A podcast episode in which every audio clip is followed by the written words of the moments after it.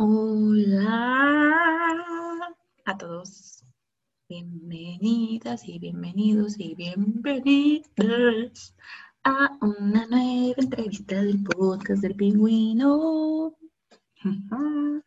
Y bueno, hoy nos acompaña una asombrosísima mujer ilustradora y que en realidad honestamente no tengo mucho, no conozco, bueno, técnicamente sí, pero no, porque esta mujer estuvo en todos los campos de la FAD y es una de las cosas que le vamos a preguntar.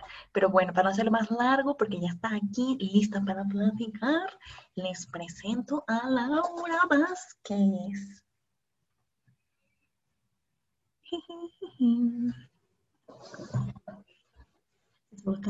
Espera un momento.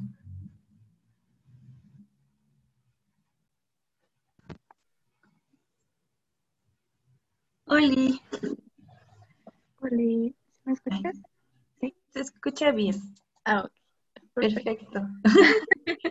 ¿Cómo estás? Ay, qué bonito fleco. Ay, gracias. Ya ves la cuarentena. Ya Ay, sí. sí, lo entiendo. Pero te queda muy bien, se ve Ay, gracias. muy a la moda. Bueno, se ve cool. todavía, todavía me lo quiero, bueno, lo quiero aclarar un poco más. Ajá mucho. Que sea blanco, pero tampoco quiero matar mi cabello. Sí, dime, es en una posición comprometedora en la que si te pasas, calva. Sí, no, y sobre todo esa parte del cabello es un poquito más delicado, ¿no? Digo. Sí, pero curiosamente, bueno, no sé, cuando yo también me llegué a decolorar el pelo de ahí, era lo que más rápido me decoloraba. Entonces, Espero que te pase lo mismo para que no, no tengas que ocupar tanto tiempo el decolorante. Pero se ve muy bien, se te ve muy ah, cool. Gracias. Yo tenía ganas de pintarme el cabello y hacerlo fleco, pero Ajá. me daba todavía como cosa y dije, ay, no estoy saliendo, no veo a nadie. o sea, las interacciones que tengo son por internet, así que, ¿por qué no? Intentarlo. Pues se ve bien. Y ya de todos modos lo puedes conservar cuando salgamos. También, sí. Pero bueno, ay, gracias por responderme, por estar aquí, porque te voy a hacer una entrevista. Yo encantada. Y pues, ya no sé, ¿quieres que ya empecemos luego, luego? pues, como tú quieras, podemos hablar, puedes ir directo al grano. pues, mira, mm, son no sé cuántas preguntas. Bueno, de pase son cinco, pero yo sé que en el camino van a ir saliendo más. Y pues ya, bueno, también tenemos un poco la ventaja de que compartimos un taller, en bueno, que nos seguimos juntos en foto, entonces puede que también por ahí nos desbordemos un poco y así. Pero bueno, si quieres, empezamos. Eh, pues la primera pregunta es sobre cuál fue tu acercamiento al arte o, ajá, si en algún punto de tu infancia tuviste como algo que de atravesar o que influyera en ti para posteriormente entrar a la FAD. Cuéntanos, ¿cómo fue? Pues, sí, la verdad es que sí, desde pequeña tuve como acercamientos muy directos al arte, sobre todo por mi mamá, porque, pues obvio, ella viajó mucho y así en su momento cuando yo todavía era muy pequeña, de repente de sus viajes, pues era como de, mira, te traje este libro de Van Gogh, y así de, yay, o cualquier libro de, pues, los artistas como más reconocidos, ¿no? De alguna manera, los más clásicos. Y pues desde ahí como que me intrigó mucho la pintura, a pesar de que hoy en día no hago absolutamente pintura, soy más de gráfica, pero ese es otro tema. Eso, y pues sí, eh, creo que en mi casa sí ha sido como, eh, culturalmente hablando, demasiado nutritivo, ¿no? Porque, bueno, si bien solo, solo vivo con mi mamá y pues tengo, la gran mayoría de mi familia, eh, no, no hablo con Dios, pero por lo menos con mi familia materna, realmente también fue muy fácil como desenvolvernos, sobre todo por el hecho de que todas o al menos el 90% somos mujeres. Entonces, pues era muy fácil hablar con ellas. Em, mis tías me llevaban a, no sé, las orquestas o a los museos, mi mamá también. Entonces, desde ahí como que supe que quería hacer algo relacionado al arte, pero hasta yo creo que en secundaria estuve completamente consciente de que quería dedicarme al arte de lleno. Ajá. Y cuando, bueno, no sé, estuviste en prepa o en CCH, pero ahí fue donde dijiste, ah, la FAD se ve bonita, hay que entrar. Bueno, bueno, yo ni siquiera sabía dónde estaba, solo sabía que existía. Creo que la mayoría nos pasó eso. sí. Pero sí, justo en, estuve en CCH Sur, pues tomé los talleres acorde a área 4 y más específicamente hacia artes. Y pues sí, ahí justo mi maestra, creo que era de la FAD, y ya nos contó un poco de su experiencia y dije, suena bien, suena bien. Puede que sí lo haga. Y ya pues cuando fue lo del pase reglamentado, ya dije, pues ya, está bien, lo voy a hacer. Y cuando entraste, ¿tú tenías idea como a qué te querías dedicar? Pues eh, justo, no sé, yo creo que sí, bueno, por lo menos en mi experiencia, yo quería hacer pintura, pero justo por todo, eh, todo lo que ya tenía detrás, ¿no? De que solo veía pintura, como que era como pintura y escultura era como lo que todos imaginan que es el arte de alguna manera al principio, ¿no? Entonces, pues pintura. Pero ya después entré, entramos, mis primeros talleres, los introductorios fueron pintura y grabado. Y entonces, ya cuando, cuando entré en grabado me enamoré así completamente de poder hacer cosas con la línea. Eh, no sé, como que me desencantó un poco pintura. No, no estoy segura por qué, pero, pero sí. no sé si fue no sé si fue como la convivencia que tuvo mi grupo, porque por lo menos la maestra, yo estuve con Ana, entonces Ana era como súper buena profesora, al menos a mí que me tocó como en primer semestre, ah, pero me gusta más grabado. sí, y pero entonces, ¿cómo? Bueno, creo que eso no sé si se adelantados mucho en el tiempo, pero ¿cómo fue que brincaste o cómo es que te dedicas a hacer ilustración científica? Ah. y, o sea, bueno, no sé en qué tenga relación yo. A mí me pasó algo similar, pero con el grabado. A mí no me gusta. Bueno, no es que no me guste, pero pues en el introductorio como que no terminó de llamarme la atención y nunca lo tomé, ¿no?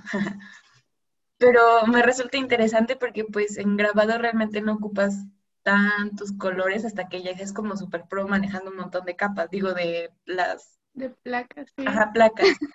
y pues en pintura es un poco relativamente más fácil decir, pues ocupo colores, ¿no? Entonces ilustraciones, bueno, o sea, si alguien entra al Instagram de Laura es como puras plantas, con mucho color padres, entonces es como, ¿qué pasó? ¿Qué falló ahí? Sí. No, pues Está curioso porque de hecho empecé a hacer ilustración científica desde antes de entrar a la facultad. Mm, empecé haciéndole en CCH porque afortunadamente eh, mis tíos son biólogos, bueno, un par de mis tíos. Y uno de ellos es de los encargados en el herbario de, de la Facultad de Ciencias. Y justo él hacía ilustración. Y dije, me gusta. Y ya, pues hablé con él, me dijo, sí, pues si quieres vente un par de días a la semana y yo te enseño más o menos de qué va todo esto. Y pues sí, estuve ahí como dos años aprendiendo el arte de medir plantas, al microscopio. Es algo muy, muy, muy bonito, pero también es muy pesado porque, sobre todo cuando así es como completamente científica, cualquier medida que hagas mal afecta de alguna manera el resultado de la planta. Entonces me frustraba mucho, pero también aprendí demasiado. Sí, creo que es como llevar a otro plano el nivel de observación, ¿no? O sea, porque en las artes se nos tiene como muy inculcado eso, pues digo, artes visuales, ¿no? Pero ya como la parte científica y como dices, el que implique algo más, mm, no quiero decir más importante porque las artes también son muy importantes, pero la ciencia tiene como esta cosa de exactitud que hace que todo se sienta más pesado en el que, como dices, si te equivocas en un centímetro, ya no es la misma especie, o si le pones un color distinto, ya no es lo mismo y puede que tenga un veneno y pues alguien se muera, ¿no? bueno, que pero así es. Y como dices, al estar viendo en el microscopio, yo, mm, bueno, nunca he hecho ilustración científica en mi vida. bueno, yo quería ser bióloga, entonces como que conozco un poco más esta parte como de las ciencias y pues es súper importante, y quieras o no, a veces la gente de las ciencias no se toma tan, no quiero decir en serio, pero como que lo ve muy de, ah, pues dibuja plantas y es la que hace mis esquemas, ¿no? Pero es súper importante, y, o sea, insisto, o sea, como que lleva el doble de, de, de, perdón, de importancia y aprender a ver bien y decir como, pues aquí estoy, no estoy haciendo esto, lo estoy viendo tal cual, tiene tres pelitos, le pongo los tres pelitos. Y bueno, no sé, a mí se me hace muy impresionante y como muy, porque es completamente lo que dices de que luego me pasó porque después de estar pues con trabajando, bueno, no trabajando, sino que me enseñara como un taller,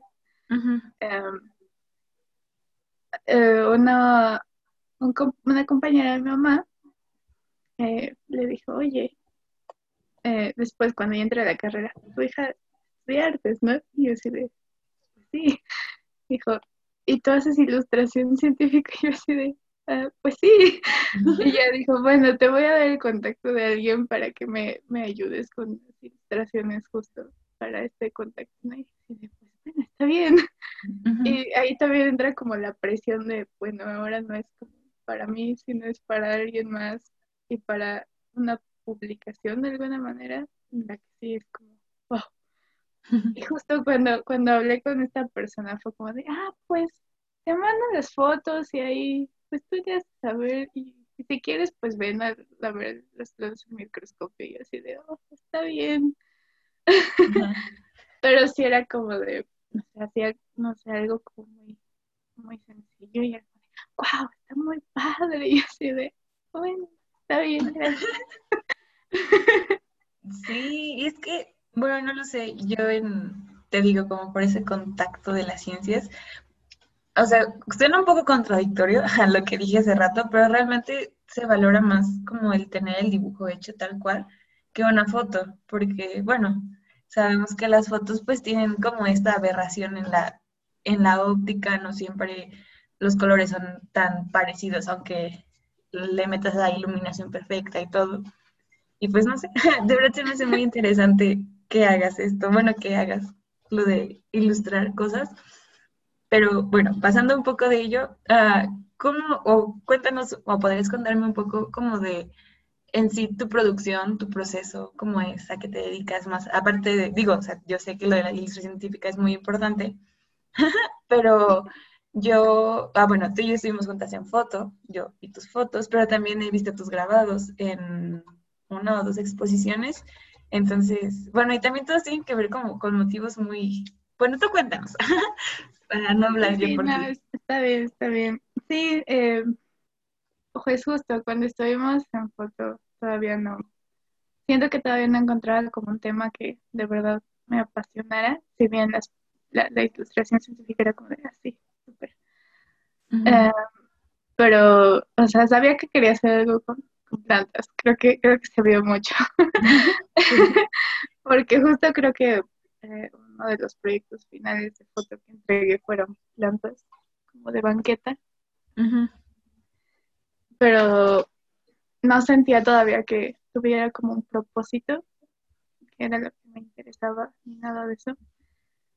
Hasta que dije, bueno, ¿qué me interesa las plantas? Me interesa como el conocimiento que estas pueden aportar a, alguien y que es como lo más directo que se puede relacionar, bueno, plantas medicinales.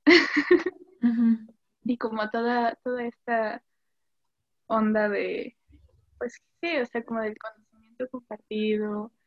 Dije, bueno, quiero hacer algo que justo juegue con, con esa con ese rollo de, de aportarle algo a alguien. Y de ahí fue que empecé a buscar como eh, prueba y error de las plantas, o sea, desde mi, mi experiencia con ellas, la experiencia de mis amigos más directos con ellos, con ellas. Y seguí con esa onda de como ilustración, pero ya no quise hacerlo como tan científico, tan formal. Y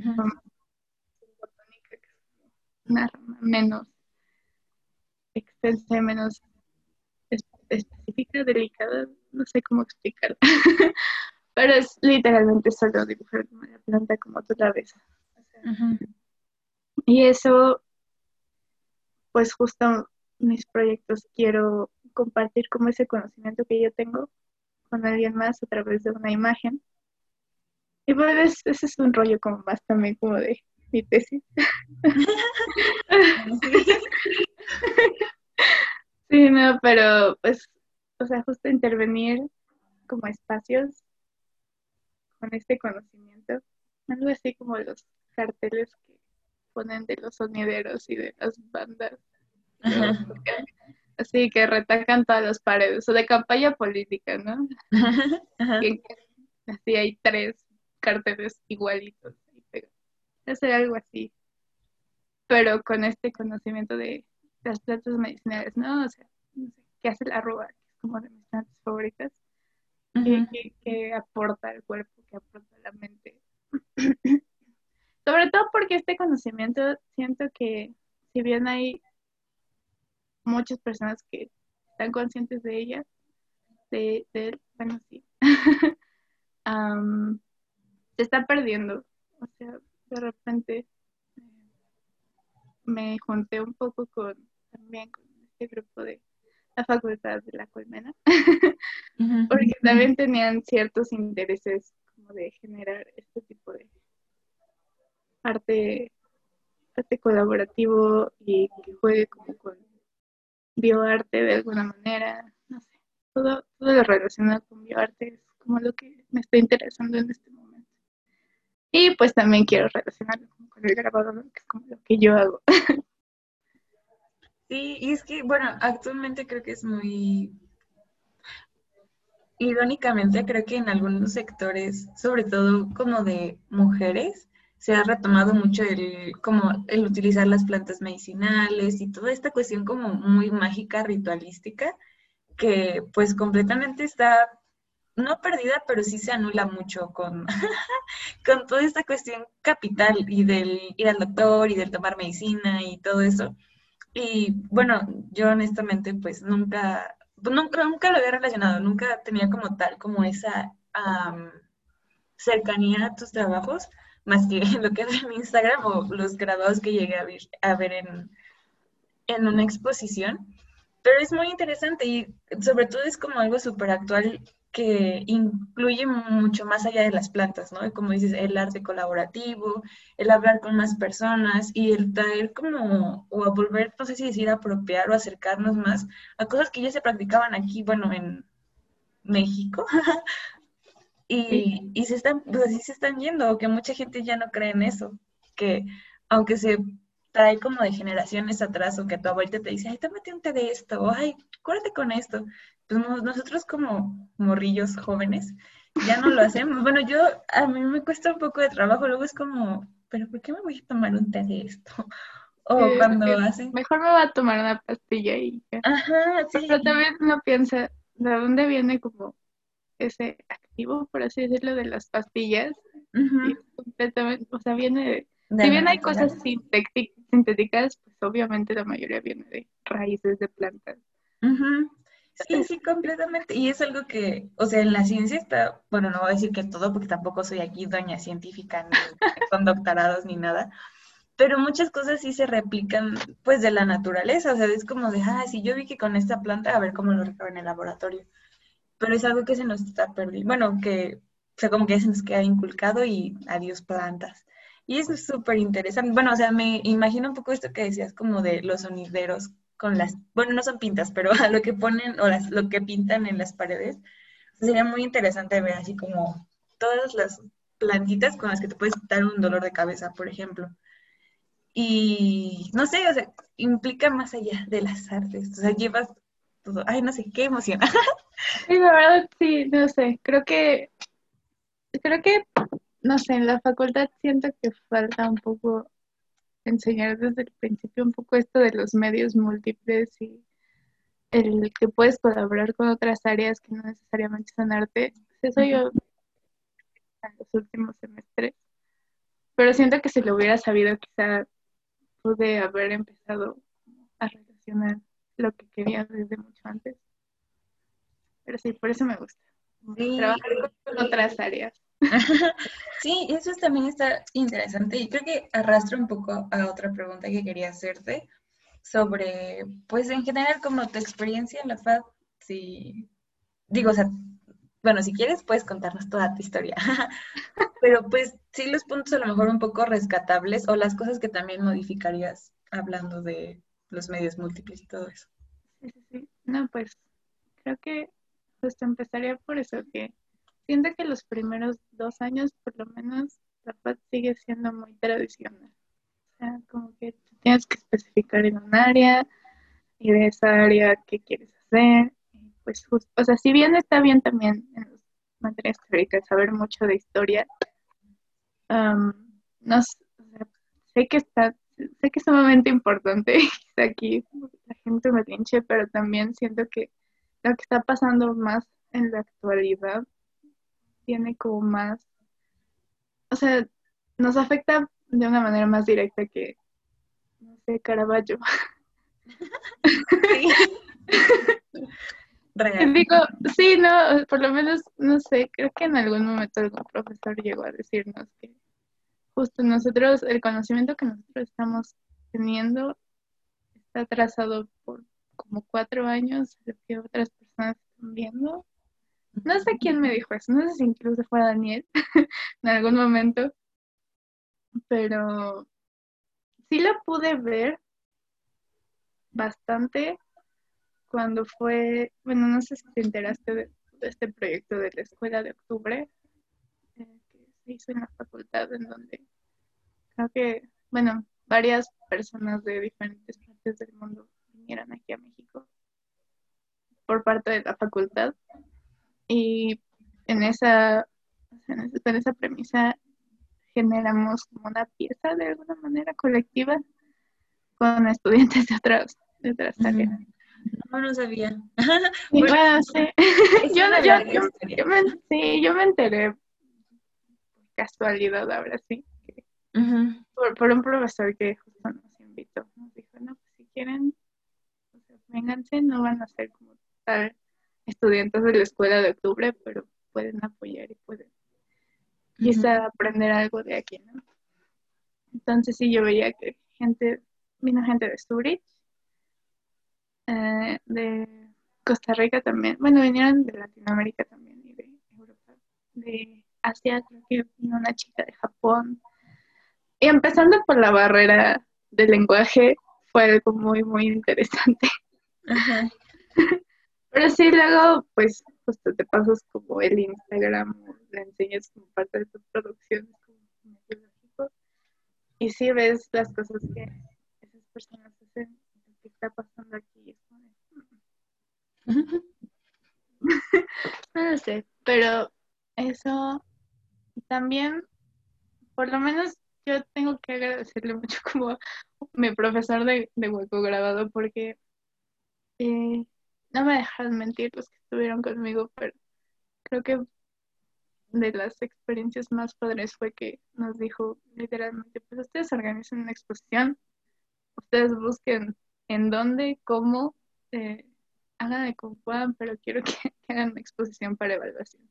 Y es algo que muchos de los profesores como se dejan a la y se va, así de, pues nunca te explican cómo tienes que buscar eh, un lugar para exponer o qué implica todo esto de la museografía, la curaduría, el que muchas veces el 70% del trabajo tú lo vas a hacer y entonces tú tienes que llevar tus herramientas a donde vas a trabajar, a donde vas a exponer y es como de, pues sí. creo, creo, que sí, creo que si yo no hubiera estado en ese taller, no, la verdad, no sabría qué onda con exponer, honestamente. es algo que, pues, para empezar, no hay como tal una materia de ¿y qué sigue después de pintar un cuadro? y muchos maestros se lo tragan, no sé si por ego o porque les da hueva, pero no te dicen, simplemente es como, ay, algún día podrás exponerlo. Y ahí se acaba. Pero, pues, sí, bueno, sí. Pero bueno, ¿qué más? ¿Qué más? ¿Qué más? ¿Qué más puedo? ¿Qué es más de la No sé, um, no, no, no me agarrar uno. Eso es como lógico. Se escucha un poco cortado. ¿Sí? ¿Sí? ¿Sí me escuchas? Sí, ahí se escucha mejor. ¿Ya? Ok. ¿Qué, otra, ¿Qué otra cosa les puedo contar? Pues hay maestros buenos, hay maestros malos. A veces más malos que buenos. Sí. sí, no sé, la, verdad siempre, siempre he sido muy ñoña, así que pues no tuve como tanta, tantos problemas a la hora de inscribir materias, por eso, porque justo me tocaban los primeros horarios, pero también hacían los grupos que luego yo escogía, había maestros malos como los de metodologías. que de verdad nunca aprendí que, qué demonios era una metodología para la investigación hasta el último semestre. Aprendí sobre la historia de Naui y cómo mi profesor casi, casi conoce a Picasso. Sí, no, ay, no. Sí, eso, de verdad, es un gran problema porque, bueno, no lo sé, pero uh, como que esta parte de investigar teóricamente en cuanto a las artes está muy rara en la escuela. O sea, porque algunos maestros sí te, como que te empujan más o a, preguntarte el, bueno, ¿y de dónde lo sacaste? O cuál es tu referente. Pero hay otros que son como de, ay, tú pinta, tú haz lo que tengas que hacer, después ya vemos, ¿no? y creo que por lo mismo, bueno, yo tuve ese mismo maestro, Alba. y pues ese me le valía, o sea, era como, yo no, bueno, no sé, nunca lo dijo tan textual, pero se sentía como, yo nunca investigué nada en mi vida, solo leí mucho y ahí está mi trabajo, ¿no? no hay como pasos para. Y ahorita ya que es para armar la tesis y todo, es como de, no, pues gracias por nada, porque no me sirvió saber la vida de, no sé, de los que nos haya contado. es como... No, gracias la verdad, para, para esta materia que, bueno, era como para armar tu protocolo de investigación, pues justo llegué en ceros, así completamente, porque nunca supe que era una metodología para la investigación. Entonces, a mí sí me costó empezar. O sea, si bien tenía como fuentes, tenía como mis referentes, no sabía cómo juntar todo y darle cuestión. ¿no? Sí, no. Y es bien complicado con esos profesores porque son, son vacas sagradas, o sea, no les hacen nada y siguen dando clases y no sé, me molesta eso, me molesta eso de capaz. Sí. Sí, está muy raro. Bueno, no raro, pero es. Ay, no sé. es que no hay. Bueno, no sé, como tal, no hay manera de decir como, hey, no estoy de acuerdo, güey. Dame más de lo que necesito, o más que esto, por favor.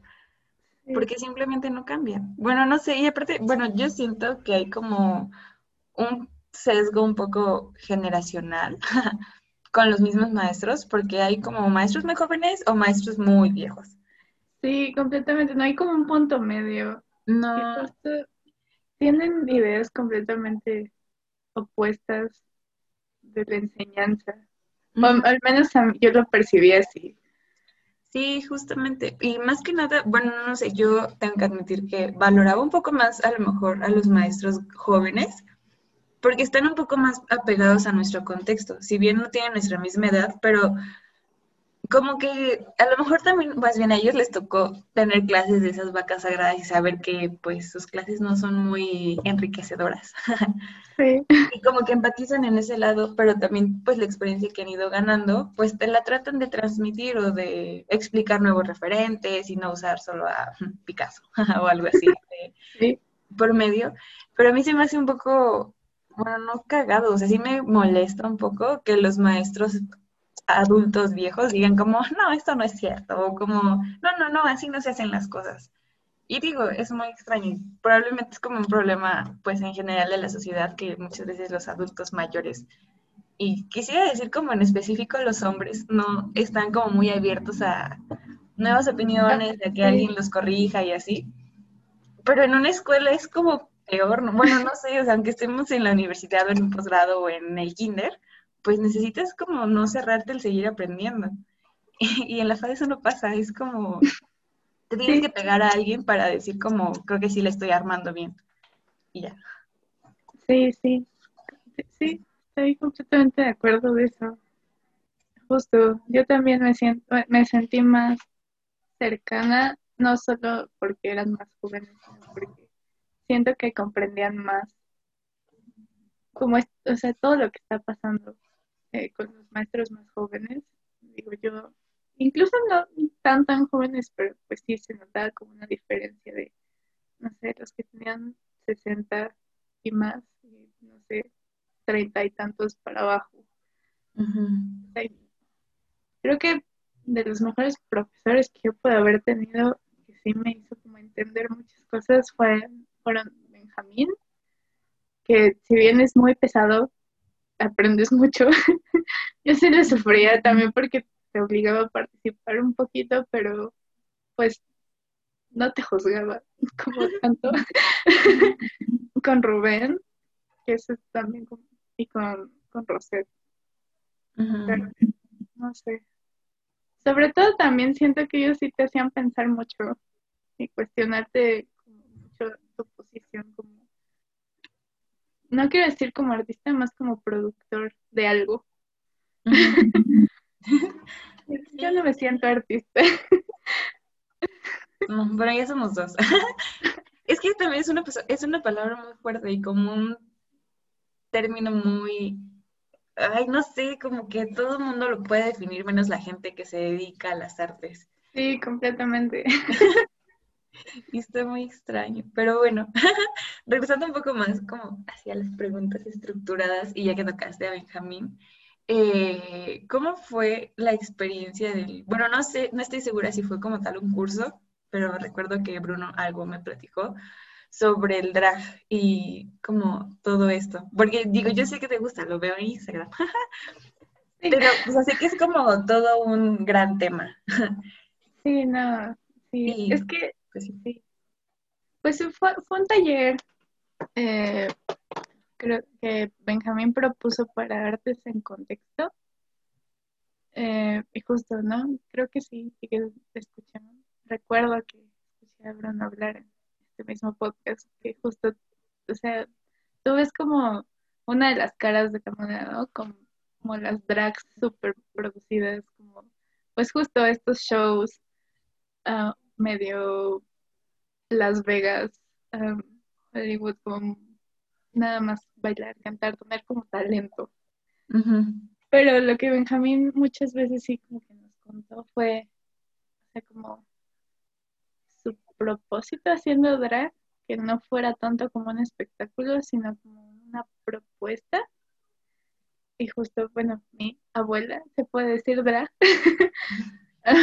era super perra, apenas justo falleció. Pero también su personaje era muy, no sé, el traje es político. es algo que nos dejó como muy en claro. todas las lecturas, todos los videos, los referentes que Benjamín nos dio. Y crear como un, se puede decir un personaje, un alter ego, más que, más que un personaje, sí, un alter ego. Me gusta más esa palabra. eh, para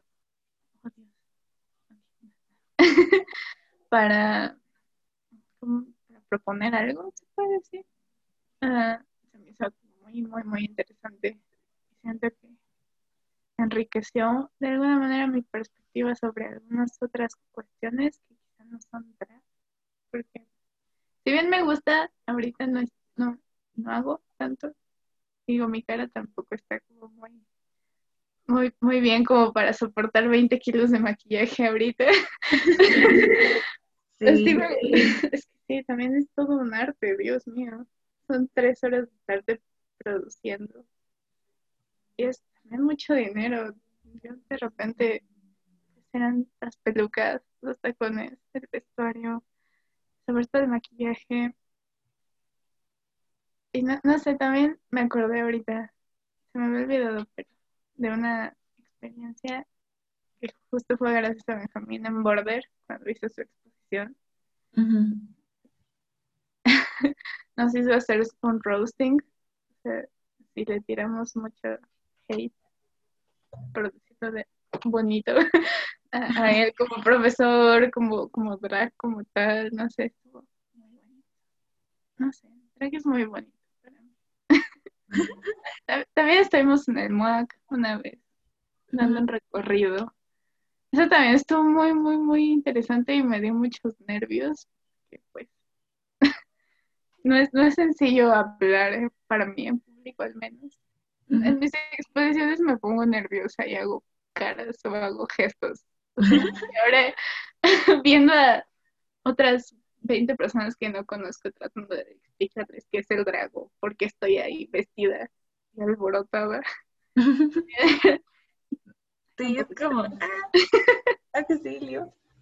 Sí, no, completamente. Pero pues la verdad, yo lo aprecio mucho. Aprecio mucho las experiencias que tuvimos.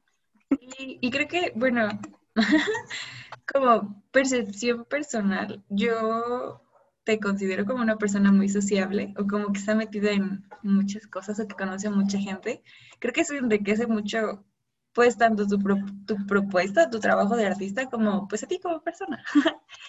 y eso del, bueno, no lo sé, es una perspectiva distinta, porque si bien Bruno me platicó como su parte del siendo hombre, creo que es muy interesante escucharlo de una mujer, porque regularmente es como, bueno, más bien se relaciona como drag, sí, pero son hombres vestidos de mujer, ¿no? Y, e incluso, o sea, la, bueno, un día estaba viendo un tutorial de maquillaje, bueno, de un señor que critica maquillaje, y él decía como, bueno, si tú eres morra, ahí estaba bien, haciendo como una reseña de un chavo que se mm, de un chavo que hace drag. Dice, bueno, si tú eres mujer, tú no te maquilles así porque tu cara no lo va a aguantar y en ti no se te ve bien, es como de, o sea, yo lo dije, lo pensé y dije como, bueno, no sé, yo no me maquillo mucho.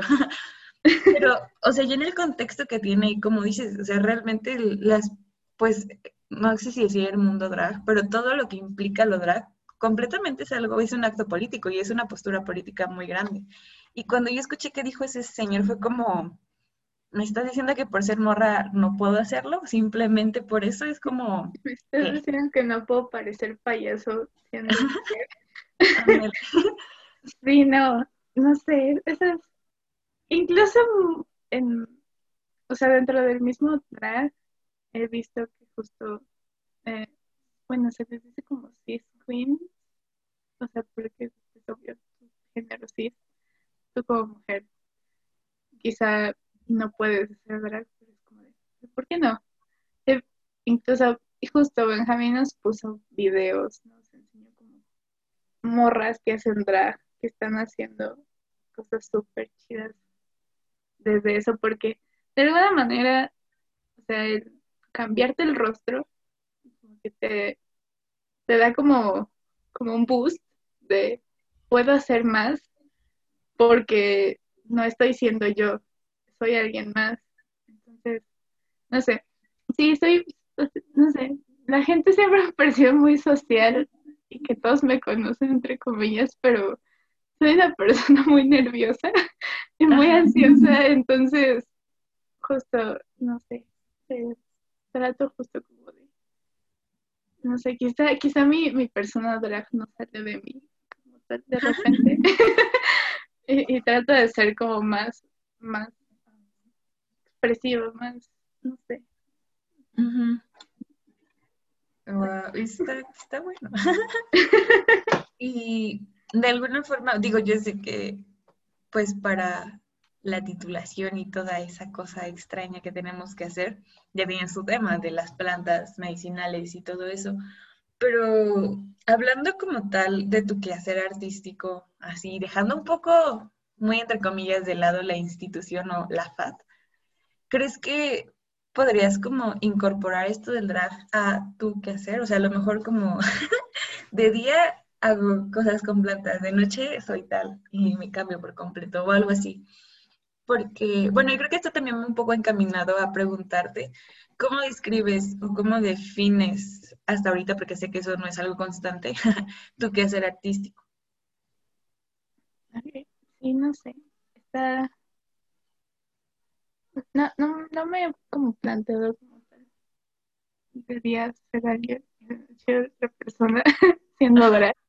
Porque inicialmente, pues justo el curso, o sea, lo tomé con esta idea de el drag como RuPaul, como la más draga y todo eso, como más espectáculo, pero luego uno como ve más allá de esto y ah, está, interesante. y pues, ni qué hacer, está, está complejo, porque si bien me gusta como arte comunitario, todas esas cosas, me interesa seguir haciendo Pues obvio también necesito comer. Entonces, pues justo, se retomando como lo que em, hablamos como en un inicio, pues la ilustración científica es como lo que me da un poco como ese colchoncito de alguna manera. Y también, pues, no sé, la ilustración como en general, porque pues justo también me relaciono mucho con pues gente de, si bien otros medios, más me relaciono con el medio musical, medio musical, muchos de mis amigos tienen banda y hacen como conciertos pequeños, entonces pues uno saben más o menos como, ah, tú dibujas, hazme la portada. Yo encantada, me vas a pagar, está bien. Y aparte, sí, no, no. Entonces, pues, justo como la ilustración es como mi colchoncito. Ya como lo que me... No sé si me gustaría que trascendiera, pero lo voy a decir así. Lo que me gustaría que trascendiera más como esta onda como de mi arte como algo colaborativo. Es como lo que más, más, más me interesa. Pues sí, está, está muy bien, está muy padre. y uh, creo que se debí preguntarlo antes. Pero, ¿qué pasó en foto? ¿Por qué no te quedaste en foto? No sé si, si de repente poco de foto. No, gracias. no, pues es que justo ves que de repente ya te dicen, no, pues tienes que elegir como un taller Ah, casi no te escucho. Perdón. Sí. ok. pues justo, no sé, de repente llegas. Quizá, quizá afectó un poco el hecho de los horarios. Cuando en la paz como tal, no me quedara más en foto. Porque pues justo uno busca tener un horario de corrido para no estar todo el día ahí. Em, entonces, como que no me empataba tanto y sí me interesaba como seguir. De hecho, consideré un, tiempo antes de las inscripciones meterme con Brenda, foto. ¿Cómo se llamaba? Mm, ¿En procesos? Ajá. Foto experimental. Pero de repente como que también el hecho de empezar a, exponer como en colectivo y así, también como que me fue arrastrando más hacia la gráfica, porque se me hacía más sencillo generar algo, una imagen desde la gráfica que Ay, perdón. sí. No te preocupes. Y este. No, pues bueno, ni modo. Pero bueno, al final la foto creo que entra en muchos campos, sin ser como en sí misma. Es, un, es una cosa extraña. Pero pues sirve. Bueno, más bien, pues al final, no lo sé. Bueno, creo que ah, se ve más encaminado, como que ya tienes una cosa un poco más armada. Como dices, en la gráfica te identificas mucho más. Y pues también se presta, como que no le quita esa, más bien como que conserva esa parte tradicional. a mí me recuerda mucho, por ejemplo, como los libros viejitos, en donde a lo mejor, por ejemplo, pues sobre todo libros viejitos de medicina se me vienen a la mente, donde sí tienen un montón de escritos, pero al lado tienen dibujitos como de las plantas o de los órganos. Y, y la estética se me hace muy, como muy allegada a tu trabajo y está súper padre. Sí, creo que sí, siento también que tengo como medio esa influencia de, los libros de ilustración antiguos. Em, empezando porque la gráfica en sí es ilustrativa de alguna manera. o sea, y sí, los procesos completamente pues, no cambian mucho, siguen siendo, la litografía, por ejemplo, sigue siendo los mismos procesos que hace 20 años, el hueco, o sea, el metal sigue siendo el mismo proceso. Entonces también se ve como esa, como que no envejece, se puede decir de alguna manera. Como que es atemporal. Ajá. Sí, pues, bueno, creo que esto ya es de las últimas, bueno, solo me quedan dos preguntas, más bien. Uno, bueno, una de ellas es, ¿has tenido alguna complicación o algún problema en, como tal en el ámbito de las artes, ya sea la FAD o no la FAD o una galería o algún cliente de ilustración científica por el hecho de ser mujer, o sea, como que, no sé, en cualquier rubro, como discriminación o algo así, o sí. Sí, completamente. sí. incluso con la misma facultad, pues, no sé, sí, obvio, se puede considerar como acoso, ¿no? O al menos yo lo siento así. De repente te llegan y te dicen, oye, no querría ser modelo. Y es madre, disculpa. no, gracias. No, gracias. yo vengo a trabajar de otra manera. O sea, se me hace, o sea, el, ser modelo se me hace un trabajo súper, súper, wow. No sé. Es, es otra onda, pero también, o sea, el hecho de que por ser mujer y de alguna manera tener un cuerpo, um, se puede decir que con las medidas tradicionales de alguna manera, o sea, de, en el arte, o sea, yo me siento como un botiche siempre. porque, este, son como muy peras. Sí, sobre todo en el Renacimiento. Ajá, sí, no, pero, o sea, no, y también a la hora justo como de, no de exponer como tal, sino del trabajo previo a exponer, o sea, justo como tomar medidas en un espacio, buscar como una armonía y un discurso entre cuadro y cuadro, aunque no sean como todos míos, como todos mis amigos. Pues sí, también se siente como el, mm, pero sí sabes, ¿sabes cómo hacer eso? Ajá. Sí, sí, sí, no porque sea mujer soy estúpida. Perdón si digo groserías. No, está bien, está bien. Sí, no sé, me frustra mucho eso. Justo. Siento que en todos, en todas las áreas es muy el ser mujer, el hecho de ser mujer te afecta, pero en el arte a veces, justo como, si bien últimamente hay más artistas mujeres que hombres, todavía el arte se considera muy tradicional de los hombres, o sea, como el exponer, o sea, como el tu creador de algo. Y la mujer todavía se considera un poco como la musa, como la modelo, y es como, pues no, están cambiando. Reaccione. Reaccione, por favor. Entonces sí. o como, perdón, como que se hace un grupo un poco cerrado, ¿no? Como de, ah, sí, es el arte de mujeres. Sí, también, como que lo, es como una rama completamente ajena al arte, como el arte de mujeres. Sí, no, no me gusta. sí, está. Es, bueno, se me hace interesante preguntar esto porque muchas veces lo damos por hecho, ¿no? O sea, como decir, sabemos que existe la discriminación hacia nosotras, pero bueno, creo que es importante también contar esto para pues, hacer notar como, incluso entre, digo, no es como que mucha gente escuche este podcast, pero la mayoría son gente de la FAD, son morras y morros de la FAD, y ellos no se dan cuenta de ello, a veces también tienen como un discurso medio shady o medio, yo me creo más. Y es como de ahí no reacciona, así no funcionan las cosas. Sí, no sé, también hablando de ese discurso como de me creo más, como que siento que te preparan para ser como súper individualista en la carrera, todos los profesores. tú, tienes que hacer esto.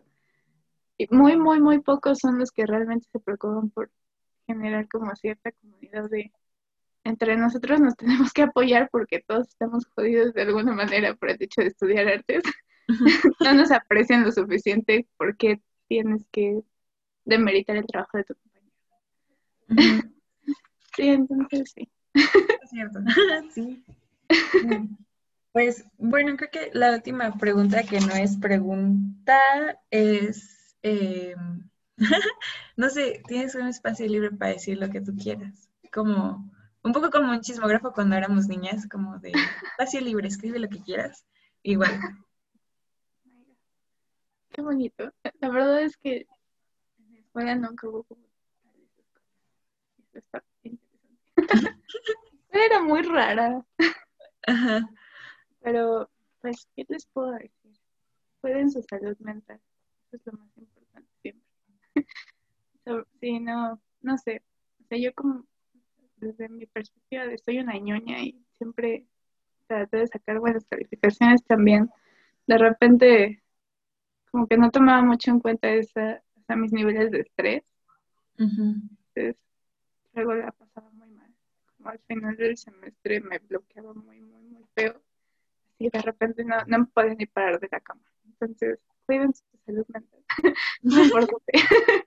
Sí. vale, vale más vale más que una calificación. Así que eso, um, como frutas y verduras. y pues, sí, creo que eso es todo. y disfruten, si, si apenas van empezando, si ya quieran, disfruten lo que hagan y que no los desanimen, porque de repente también pasa eso, ¿no? Como que tienes una idea súper guau, según tú, por eso ya lo hicieron alguien más. Pero ya todo se hizo en rápido. Sí, sí, eso es, eso es importante. Pero, perdón que interrumpa tu espacio libre. Pero tú habla. como, bueno, es que eso también lo tienen muchos maestros en la FAD, como que te dicen como, no, no, no, eso ya no. O, ah, mira, vas a pintar plantas, pues hay 800 mil pintores de plantas anteriores, no lo hagas. Pero creo que a la creatividad o el ser innovador en las artes, a lo mejor no es buscar un tema nuevo, simplemente abordarlo de una manera distinta a otra persona. Y eso es súper válido. O sea, yo estoy segura de que incluso seguramente en la paz, o sea, ya hay gente que haya hecho cosas parecidas a lo que hago, pero no por eso voy a cambiar completamente lo que me gusta por tratar de ser innovadora. sí. Sí, pues sí, completamente. Pero bueno, pues creo que eso es todo. Esas son todas las preguntas que tenía preparadas. Eh, gracias por atenderlas y por, y por tomar la llamada y así. Ay, gracias a ti. La verdad, siento que este es un espacio, bueno, pues, es un espacio bastante importante porque, no sé, genera algo muy chido. Yo sí escucho el podcast, la verdad. Gracias. Y pues realmente es eso como, bueno, aunque me encanta hablar mucho, pues también me atrae la idea de que otras voces sean escuchadas, más allá a lo mejor de, ay, encontré tu Instagram y te sigo, ¿no? Y veo tus ilustraciones o así de todas las personas, pues no infieres mucho y como que tienes unas cosas muy a ciegas y a veces creo que entre nosotros realmente no nos conocemos tanto y eso está cool. Digo, qué mal que haya sido en la pandemia, pero creo que, no sé, habría otras cosas que a lo mejor antes no había. Y pues ya. Ah, bueno, me acuerdo de algo, un pequeño comercial antes de irnos, de que si están escuchando y quieren aparecer en el Pat también es algo muy, muy chido, porque ah, justo recopilamos como un poco como la imagen de todos los que pasaron en esta generación por la foto. Y está padre tener como de alguna manera un archivo de quiénes somos. Busca el panuario. Sí, y que es un poco más personalizable a las fotos de generación como... Sí, completamente. Sí, pues está padre darte la libertad de no estar en un fondo blanco con una sonrisa. Sí, buen punto. Entonces, todos por favor busquen su, manden su foto al panuario, no es como que lo busquen, manden su foto. Cuando seamos viejitos, los recordemos. Así es. Pero bueno, muchas gracias, Laura, por atender la llamada. Y pues ya, luego te aviso cuando salga el podcast. Y así. Súper. Gracias, Bueno, pues nos vemos. Cuídate. Un besito. Bye. Todo. sí, no te preocupes. Adiós. Bye.